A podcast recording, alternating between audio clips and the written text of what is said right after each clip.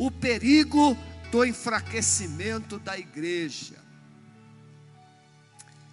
Nesses dias que estamos vivendo, estamos sinalizando o perigo do enfraquecimento da igreja. Como é que nós percebemos o enfraquecimento de uma família? Quando pessoas da família deixam de trabalhar com a visão da unidade da família, deixam de cooperar com o foco principal da família. Cada cônjuge começa a pensar em si, cada filho começa a pensar em si e se omitem nas necessidades dos outros. Esse é um perigo. À noite nós vamos trabalhar sobre uma, uma fé incondicional. Mas nessa manhã, o perigo do enfraquecimento da igreja. Apocalipse capítulo 2, verso 12 em diante. E ao anjo da igreja que está em Pérgamo, escreve: Isso diz aquele que tem a espada aguda de dois fios. Conheço as tuas obras, e onde habitas, que és o trono, onde está o trono de Satanás, e retens o meu nome, e não negaste a minha fé. E ainda nos dias de Antipas, minha fiel testemunha, o qual foi morto entre vós, onde Satanás habita. Mas algumas poucas coisas tenho contra ti, porque tens lá os que seguem a doutrina de Balaão, o qual ensinava Balaque a lançar tropeços diante dos filhos de Israel, para que comessem dos sacrifícios da idolatria e fornicassem. Assim tens também os que seguem a doutrina dos nicolaítas, o que eu odeio, Interessante, irmãos, essa, essa expressão, esse destaque de Jesus. Eu odeio a doutrina dos nicolaítas. Na Bíblia nós encontramos somente um outro motivo que eu, que eu me lembro, quando Deus diz que odeia o divórcio. A doutrina dos nicolaítas, o que eu odeio, arrepende-te, pois, quando não, em breve verei a ti, e contra eles batalharei como a espada da minha boca. Quem tem ouvidos, ouça o que o Espírito diz às igrejas. Ao que vencer, darei eu a comer do manar escondido, e dar-lhe-ei uma pedra branca, e na pedra um novo nome escrito, o qual ninguém conhece senão aquele que o recebe. Amém, meus irmãos? Vamos nessa manhã é, Irmão Pedro, por favor, pode vir aqui. Abre essa garrafa para mim, por gentileza. O silêncio, o mundo silencia-se diante de evidências de perigo. Eu trouxe um detalhe na história, um fato na história, para a gente refletir. Quem é que nunca ouviu falar de Adolf Hitler? Hã? Adolf Hitler, ele era austríaco não era alemão. Ele odiava a Áustria. Ele odiava a Áustria. Em 1913, o seu pai morre. E o seu pai queria que ele tivesse uma carreira de funcionalismo público, queria que ele fosse funcionário público. E ele fugiu da Áustria para não ser é, inscrito no serviço militar obrigatório. E ele então, com o dinheiro que ele recebe da herança do pai, o pai dele morre e ele vai para a Alemanha, para Munique. E quando ele se instala, ele vivia uma vida de vagabundo. Uma vida sem sentido. Hitler não tinha nenhum sonho até 1914. Um jovem vazio, sem esperança, sem sonho, revoltado com tudo. Mas aí vem a segunda, a primeira grande guerra, em 1914. E ele, pelo espírito patriótico alemão, não austríaco, ele se alista no exército alemão. E é a partir daí ele chega só cabo. Mas é a partir daí que ele começa a se insuflar com aquele ódio que ele tinha, porque ele acreditava na força. Com a derrota da Alemanha na Primeira Guerra, em 1918, Hitler, na cabeça de Hitler surgiu o seguinte pensamento: a Alemanha foi traída. E a culpa era dos judeus. E nasceu dentro dele esse ódio de exterminar, de perseguir os judeus. Aí ele passou a ter um sonho. E ele começou então a fazer discursos. Alguém escreveu um livro, deu esse livro para ele. E ele se tornou simplesmente uma marionete nas mãos de alguém que tinha um sonho maior: dominar o mundo. E Hitler começou a fazer discursos. 1930, 33, ele se torna mais conhecido no mundo. E o mundo viu, ouviu, mas se silenciou. O mundo ignorou. Os traços de perigo de Hitler. Até que chega em 1939 e esses sinais de guerra, de domínio, vai se revelando, mas já era tarde demais. E veio a Segunda Guerra Mundial. Eu estou trazendo esse fato para mostrar que nós podemos perceber sinais de perigos na nossa vida. Nós podemos perceber sinais de perigo na família, coisas que estão ameaçando a sobrevivência, a subsistência da família. Do casamento, tem sinais de perigo no casamento, mas a gente vai fazendo de conta que não viu. A gente vai fazer de conta que está tudo bem. E às vezes até mesmo o líder, o pastor pergunta: como é que vocês estão? Está tudo bem. Tem gente que está com uma vida de ponta cabeça e o pastor pergunta: como é que vocês estão? Estamos bem. E isso acontece na igreja também. Estamos vendo os perigos da igreja. Uma liderança liberalista, uma liderança racionalista, uma liderança que está mais preocupada com conceitos do que princípios e valores bíblicos e uma unção do Espírito Santo. E nós estamos vendo a igreja sendo desviada para uma teologia liberalista, religiosa, caótica. Mas a gente faz de conta que está tudo bem. Está tudo bem. São sinais de perigo. Agora na pandemia, nós vivemos o que? Uma igreja que no começo da pandemia, há um ano atrás, exatamente um ano atrás, 15 de março de 1900, de 2020, nós começamos a ter os templos fechados pela pandemia. E no início, as conexões eram enormes. No início, os membros da igreja estavam todos em casa, conectados, acompanhando o culto, a visão, a caminhada da igreja. Mas aí o tempo foi passando. E agora, não, eu vejo depois, eu vejo depois, e a semana vai envolvendo, envolvendo, e nós estamos então, então vivendo uma igreja que está desconectada, não é do culto, mas é de Deus. E a gente vai indo, está tudo bem, está tudo bem. O negócio agora é live, o negócio agora é gravar no YouTube, o negócio agora é encher as pessoas com alguma mensagem. Mas o relacionamento com Deus ficou para trás.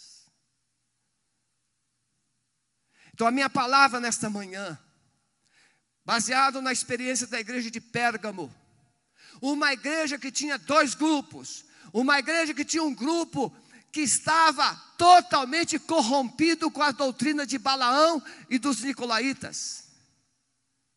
A doutrina de Balaão ensinava, dissimulava a fornicação, tal qual Balaão fez lá para anular a resistência de Israel. O pecado entra sutilmente.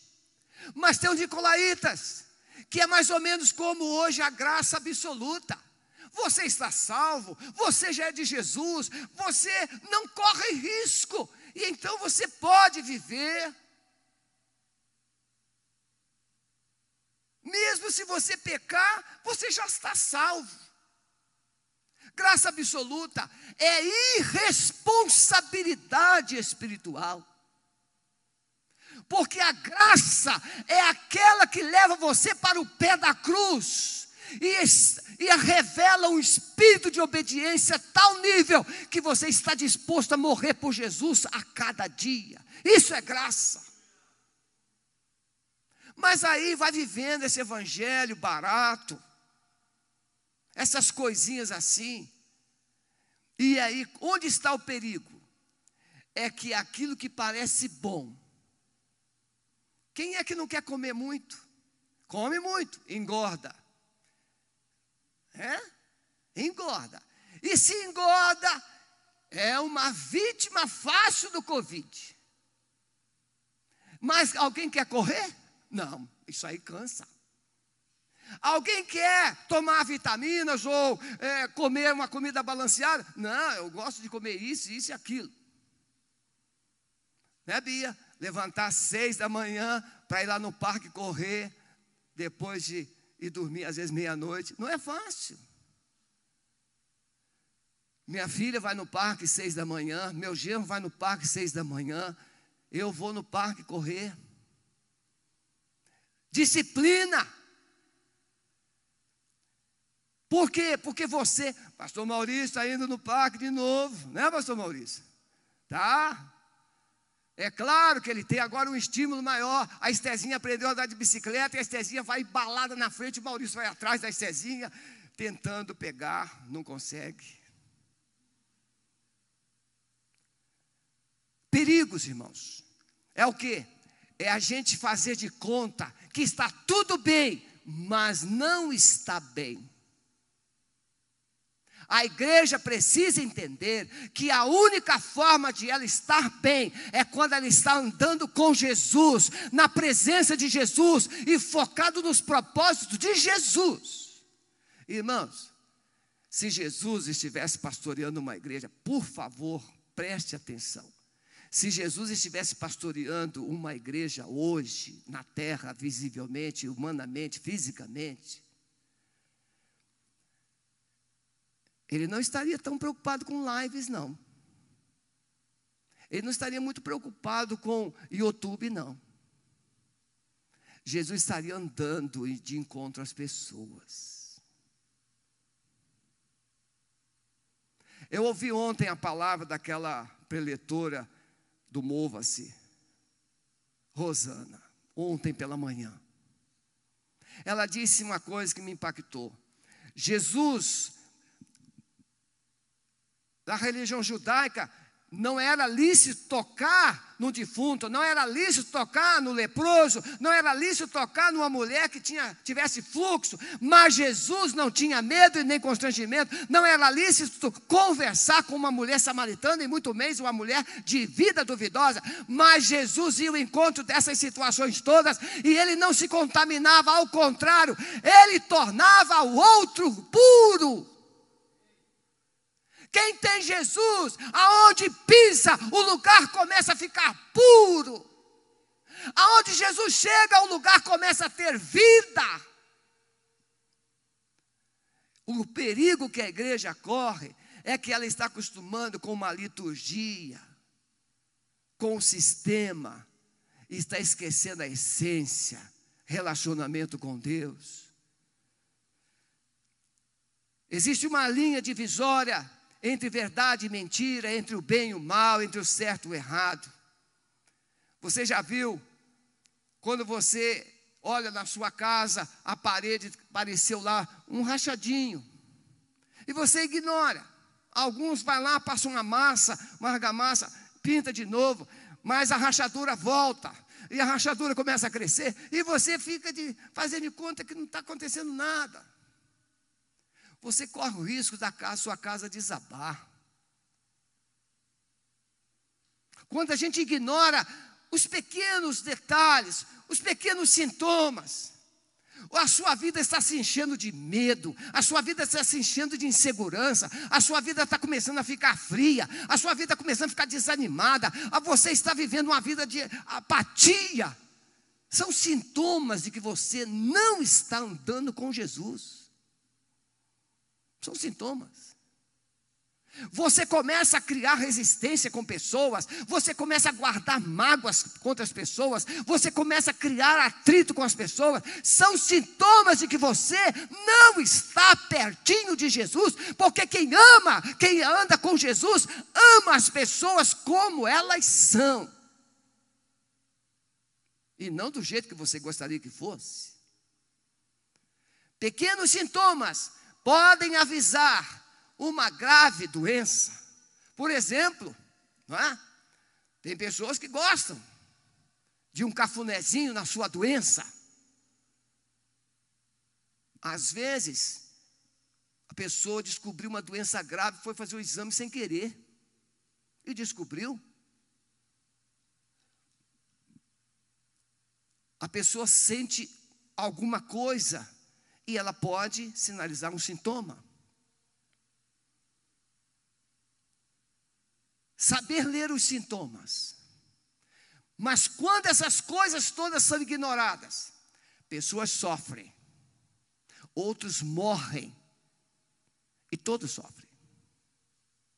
A igreja de Pérgamo, então, vivia isso: heresias de um lado, e tinha um grupo que era fiel e santo. Tinha um grupo na igreja de, de, de, Pérgamo que era comprometido com a palavra, que era comprometido com Jesus, que era comprometido com Deus, mas era um grupo que não se posicionava. A falta de posicionamento espiritual é um perigo.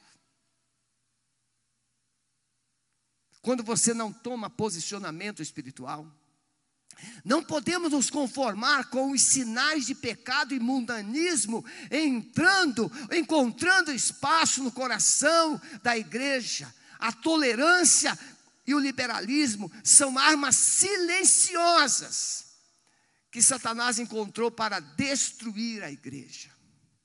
Irmãos, no começo era martírio, era martírio, era martírio matar, tinha que matar os cristãos. E quanto mais matava cristãos, mas a igreja crescia. A igreja se multiplicava. Então o diabo encontrou um outro meio. Não adianta matar cristãos, porque quanto mais eu mato cristãos, mais eles se multiplicam. Então Satanás começou a colocar dúvidas, mentiras, enganos dentro da igreja. Começou a criar as falsas doutrinas para dividir. E aí, em vez de a gente, como igreja, se preocupar com o que estão lá fora, a gente fica apagando incêndio aqui dentro, apagando incêndio aqui dentro, resolvendo os pepinos de dentro, todo dia, todo dia, todo dia. E enquanto a igreja deveria estar o quê? Vestida, fortalecida para ir ao combate. Mas não. Martin Luther King ele disse: O que me preocupa não são os gritos dos corruptos, dos violentos, dos desonestos, dos sem caráter, dos sem éticas, mas o silêncio dos bons. O que preocupa Jesus não é simplesmente a corrupção na igreja ou a corrupção no país, o pecado na igreja ou o pecado no país, mas o silêncio da sua igreja diante desses fracassos morais. A igreja precisa levantar a sua voz, independentemente das circunstâncias. Pérgamo significa casado. E nós sabemos que o sistema mundano é Babilônia, é uma prostituição, prostituta, essa visão do mundo. Mas Jesus está lembrando a você e a mim que nós somos já comprometidos com Ele para um casamento. Temos uma grande bodas preparada. Amém, irmãos? Muito bem. Precisamos entender que esse sistema todo somente será rompido com uma igreja forte, determinada e comprometida com Jesus. Então vamos pensar em três verdades. Primeiro, entender e ler os sinais de perigo na vida pessoal, familiar, eclesiástica ou igreja e da nação. Vocês lembram do mensalão? Quando a gente pensou que já era o iceberg todo, a gente descobriu. Depois veio o pior. O mensalão era apenas uma pontinha do iceberg.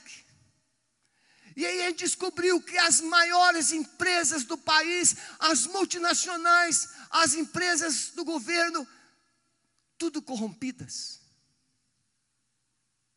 para sustentar um sistema maléfico. Mas o Brasil se silenciou. Agora a Lava Jato foi simplesmente enterrada.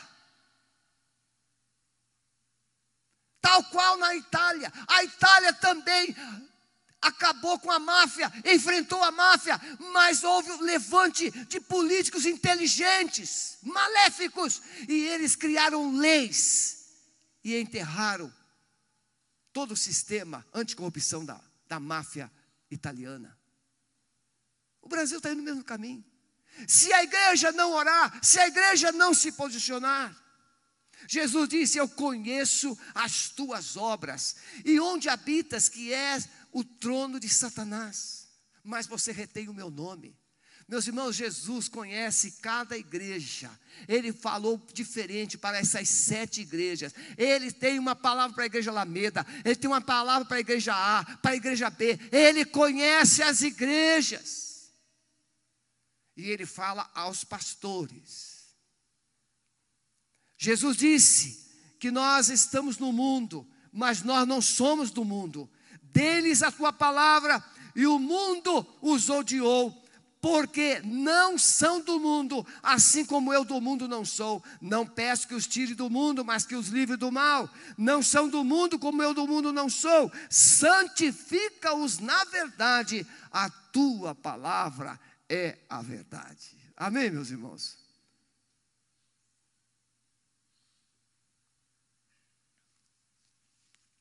Meus irmãos, Jesus nunca enganou seus discípulos.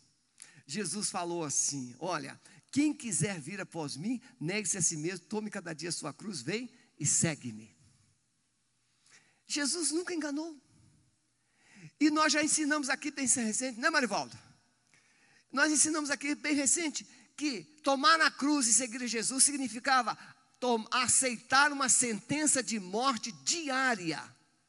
Podia acontecer, podia ser que a sentença não acontecesse, mas era estar disposto a receber uma sentença de morte diária. Jesus nunca enganou. Chegou alguns e falou assim: Senhor, eu te seguirei para onde quer que for. Jesus disse: Não, os pássaros têm ninhos, as raposas têm covis, mas o filho do homem não tem onde reclinar a cabeça. Jesus não enganou ninguém. Pedro disse: Senhor, por ti darei a minha vida. Pedro, vou te mostrar que isso não é verdade. Jesus não enganou ninguém. Jesus não era bajulador. E ele vai dizer mais: quem não renunciar pai, mãe, tudo por amor de mim, não é digno de mim. A igreja de Pérgamo estava instalada em uma cidade onde também havia o trono de Satanás. Conheço as suas obras. Não negaste a minha fé, ainda nos dias de Antipas Antipas tinha sido pastor da igreja. Segundo os estudiosos, Antipas, ele foi colocado dentro de um boi de bronze. Porque boi, não, não pesquisei esse detalhe, porque um boi de bronze. Mas ele foi colocado dentro de um boi de bronze e colocar esse boi na, na, no, no fogo até o boi ficar incandescente. Jesus está lembrando a igreja que o seu pastor foi fiel até a morte. Ele está dizendo: Eu conheço as tuas obras. Ainda nos dias de Antipas, minha fiel testemunha, o qual foi morto entre vós, onde Satanás habita. Irmãos, uma igreja que habita no meio do reino do trono, onde Satanás tem um trono. Mas Jesus está dizendo: Mas eu estou com ela, eu estou presente. Tem mais gente preocupada com a coisa que o diabo possa fazer do que aquilo que Jesus pode e quer fazer. Pérgamo então era uma igreja, era uma cidade cultural muito forte. Vocês sabiam, um detalhe que eu aprendi, eu fiquei até fiquei feliz com o estudo dessa palavra. É, segundo o ISB, é, o, a, a, liderança, a, a cidade de Pérgamo tinha a segunda maior biblioteca do mundo. Alexandria era a primeira. E Pérgamo queria ser a, a, a, portadora da maior biblioteca. Sabe o que, que fizeram, Pedro? Aí convidaram o bibliotecário de Antioquia, de, de Alexandria, para vir para Pérgamo. E aí o que, que aconteceu? O faraó cessou a exportação do, do papiro para Pérgamo. Bem, vocês têm biblioteca? Então vocês não vão ter papel. E aí Pérgamo estudou, pesquisou e criou o pergaminho. Vem de Pérgamo, pergaminho. De pele de cordeiro, pele de, pele de animal. E aí continuou o seu projeto. Eu fiquei encantado com essas informações assim, por quê, irmãos? Porque eles tinham um alvo. O farol diz: não vai acontecer. Vai acontecer sim, criou. E hoje né, a gente sabe que o pergaminho se tornou muito mais influente, muito mais resistente do que o papiro. Em Pérgamo, irmão, havia um panteão de altares de Zeus, Esculápio. Nós já pregamos aqui é, sobre a doutrina, quando nós falamos é, em 1 João. Esculápio, ele era considerado o deus da medicina, o símbolo dessa divindade, quando nós pregamos sobre o, a, a, lá o, o, o paralítico do tanque de Betesda. Ali era um lugar onde Esculápio, é, essa divindade, é, tinha uma influência muito grande. Tinha mais de 200 templos cultuando a Esculápio no mundo todo. Por causa dos remédios, por causa das. Quando nós estudamos Laodiceia, quando nós estudamos outras igrejas, nós vamos ver que lá tinham as universidades que pesquisavam os medicamentos, principalmente para os olhos e para o, o, o, o corpo, coisas que tratavam do corpo da pessoa. Então Pérgamo estava no trono, em Pérgamo estava o trono de Satanás, onde saiu uma influência maligna para dominar, para disseminar ideias, conflitos, divisões em toda a região. Irmãos, uma vez eu li sobre a, o grande avivamento na Argentina. E segundo o Peter Wagner e Cindy Jacobs, é como se sobre o céu da Argentina houvesse uma nuvem negra, onde a graça de Deus não descia, não tinha acesso sobre as cidades, as igrejas da Grande Buenos Aires não chegavam a 200 membros, com exceção de uma. E então eles fizeram um grande movimento de jejum, de oração, trouxeram Peter Wagner, trouxeram a Cindy Jacobs, que é uma intercessora internacional e identificaram a divindade, a, a potestade que controlava aquela região. E eles fizeram um jejum, fizeram um clamor, e num determinado dia, às 16 horas, aquela mulher que era a, a dona do, de toda a bruxaria daquela região, representava a divindade, ela morreu na cama, a cama se incendiou sozinha. E quando aquela divindade foi destronada, houve aquela igreja de 200 membros, em dois anos passou para mais de 3 mil membros. Porque a graça de Deus começou a se derramar. Paulo vai dizer, meus irmãos, que Satanás cega o entendimento dos incrédulos para que não lhes resplandeça o evangelho da glória de Deus. Está lá em 2 Coríntios 4, 4. A cegueira espiritual na vida do povo é uma das ações de Satanás para obstruir o crescimento da igreja. E o que vai limpar a mente do povo para entender o Evangelho não é teologia, não é conhecimento, não é filosofia, é o poder do Espírito Santo que vai quebrar essas fortalezas. Não adianta você vir explicando a Bíblia. A Bíblia precisa de uma unção naquele que prega, uma autoridade do céu.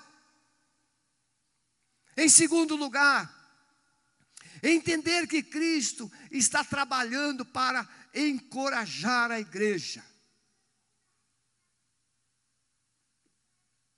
Então veja, irmão. Primeiro tem os perigos. A igreja está debaixo de uma ameaça, de uma resistência espiritual, de uma perseguição, de uma injustiça. Mas aí Jesus se apresenta e ele diz: Eu conheço as tuas obras. E ele vai então encorajar essa igreja. O pastor de, de Pérgamo, como eu disse, ele foi morto, foi martirizado. E esse grupo fiel está sendo encorajado por Jesus a sair do seu silêncio, a sair da sua indiferença. Irmão, nós vivemos esses dias onde você tem recursos financeiros para comprar remédio, para comprar comida, para comprar roupa e até para viajar. E o que é que você está enxergando em sua volta?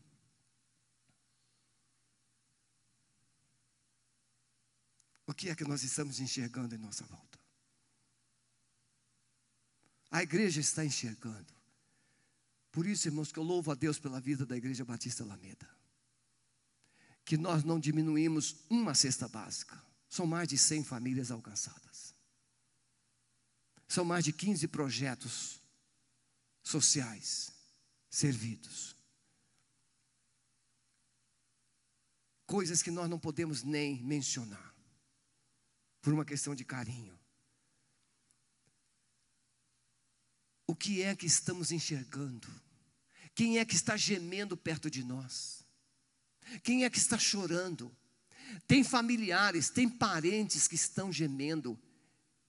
E tem parentes com recursos nas mãos. O que é que você está fazendo? Jesus está chamando a atenção da igreja para ela enxergar um pouco mais. O seu pastor morreu por, pela igreja. Ele suportou a pressão até a morte. Ele não se calou. No entanto, Satanás vai trabalhar os enganos. Ele vai como anestesiar os enganos através dos nicolaítas, os ensinos de Balaão.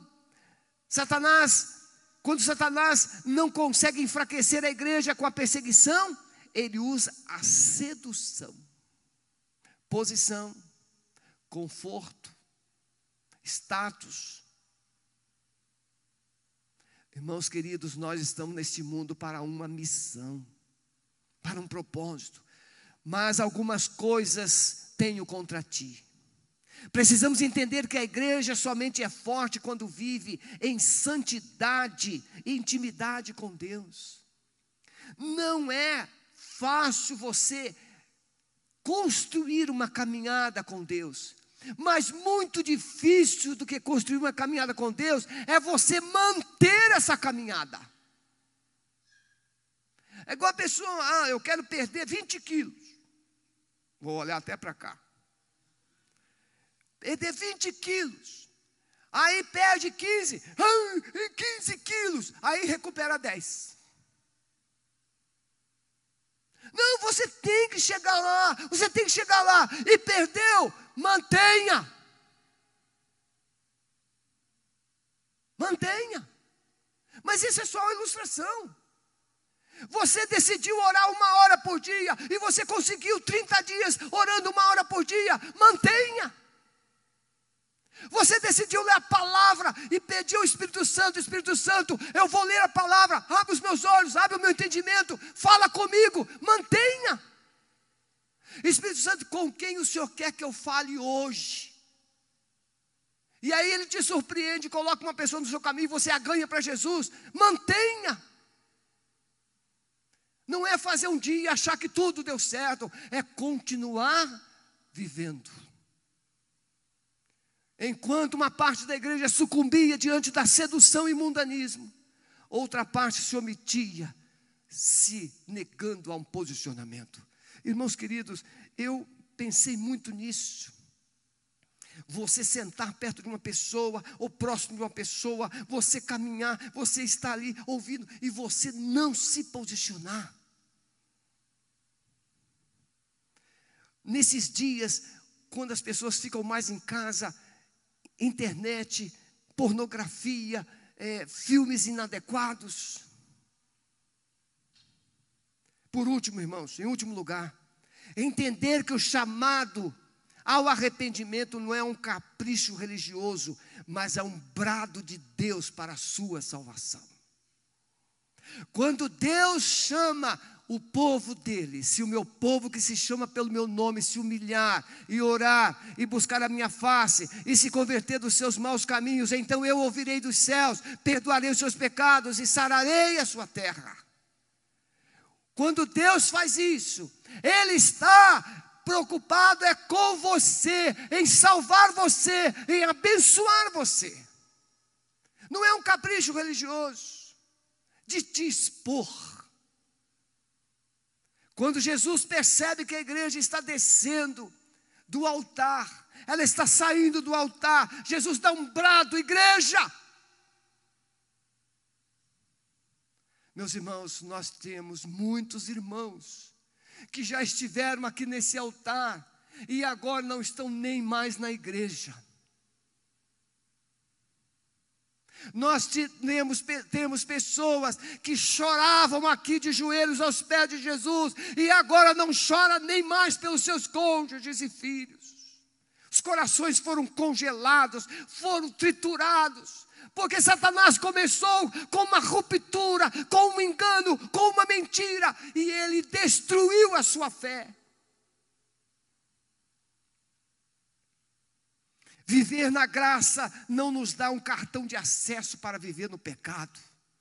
Ao contrário, Cristo odeia as obras dos Nicolaitas. Precisamos entender que a fonte do pecado é o diabo. Deus não fez o homem para pecar, Deus fez o homem para adorá-lo. Moisés foi lá no Egito e disse para Faraó, que é um tipo de Satanás: Deixe o meu povo ir para me adorar no deserto. Interessante, Deus não disse para o povo adorar no templo, é adorar no deserto. Hã? Legal, né? Não é muito legal, não.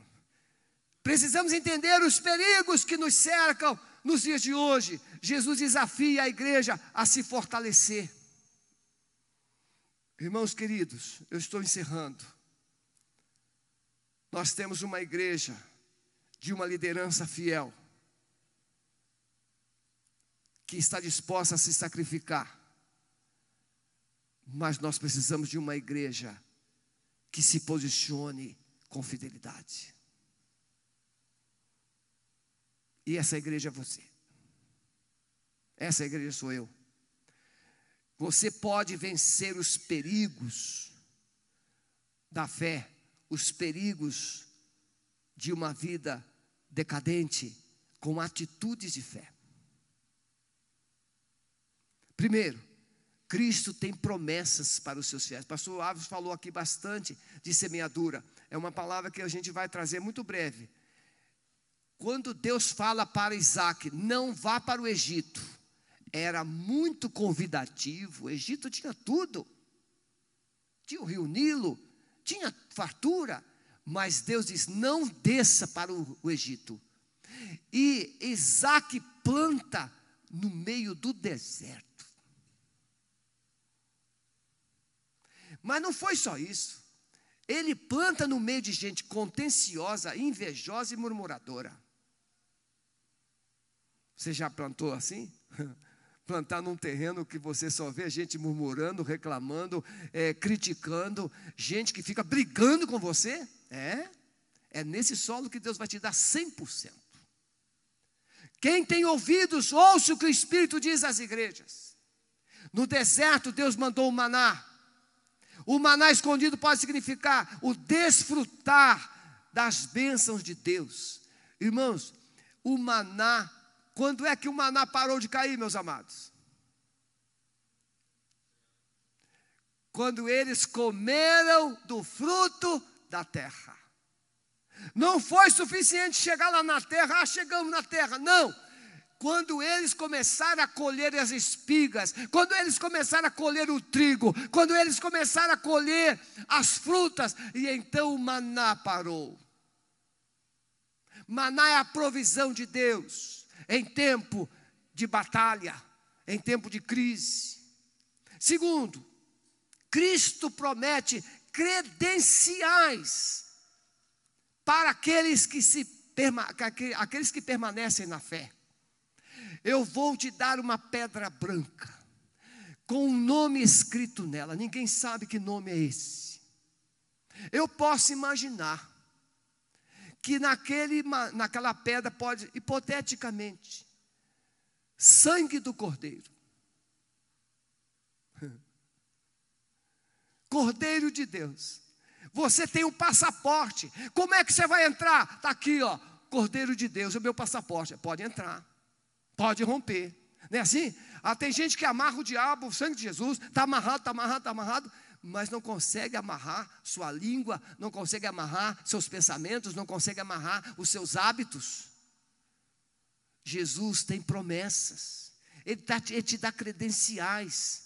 A pedra branca pode significar o direito de você se apresentar diante de Deus e Satanás não ter uma palavra contra você. Porque quando Josué, o sumo sacerdote, se apresentou diante de Deus, o que, que aconteceu? Satanás se apresentou para lhe opor e Deus mandou ele se calar. A pedra branca é uma credencial que garante você justificado diante do trono de Deus. E em último lugar, Cristo promete aos vencedores um novo nome. Quem tem ouvidos, ouça o que o Espírito diz às igrejas: ao que vencer, eu darei a comer do manar escondido, dar-lhe uma pedra branca e a pedra e na pedra um novo nome escrito, o qual ninguém conhece senão aquele que o recebe. Meu amado, os músicos podem vir. O que é que vocês, como é que você está vivendo hoje?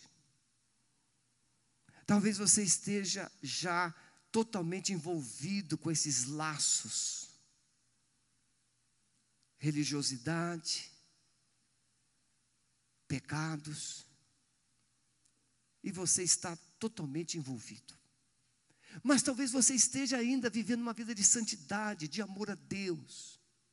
Mas um amor a Deus que não mais, você não tem ousadia, você está tímido, apático, sem posicionamento. Deus está te levantando hoje para ser uma voz. Você tem o WhatsApp. Você tem as ferramentas das redes sociais. Comece a colocar palavras de esperança. Comece a colocar palavras de vida. Comece a lançar sementes de transformação e esperança para os corações. Decida frear sua língua, decida, decida se purificar das sementes malignas, decida limpar o seu coração das mágoas, dos ressentimentos, das rivalidades, decida ser uma fonte de vida neste mundo mal. Não se cale. A Bíblia diz que se você se calar, as pedras clamarão. E essas pedras não são os perdidos propriamente. Essas pedras são os improváveis.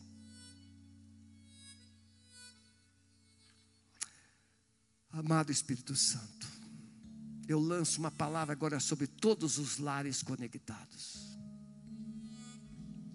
Todo espírito de prostituição, todo espírito de religiosidade, de sedução, estão agora sendo quebrados, anulados. Toda intimidação, toda mente corrompida, toda mente debaixo de enganos, toda mente amargurada, eu estou agora repreendendo no poder do nome de Jesus. E lanço uma palavra de vida, de ousadia, de esperança, de paz para esses corações. Senhor, nós decidimos viver esses dias debaixo dos teus propósitos. Nós abençoamos cada família, cada casamento. Senhor, aquele casamento que já estava para ser assinado o divórcio, está sendo cancelado esse divórcio, Senhor. No poder do nome de Jesus. Toda disfunção familiar está cessando agora e uma restauração de vida está sendo plantada nesses corações. Nós abençoamos a tua igreja onde ela está. Pai, muitos estão ficando nas casas de praia. Lá faça-os brilhar. Muitos estão viajando, faça-os brilhar. Senhor, onde quer que a tua igreja esteja, faça a tua igreja brilhar como astro do Senhor. Nós abençoamos assim os nossos lares e abençoamos a tua igreja em nome de Jesus. Deus te abençoe. Vamos encerrar essa transmissão adorando ao Senhor em nome de Jesus. Muito obrigado pela sua presença pela sua conexão nesta manhã. Logo mais estaremos juntos com uma fé incondicional. Em nome de Jesus.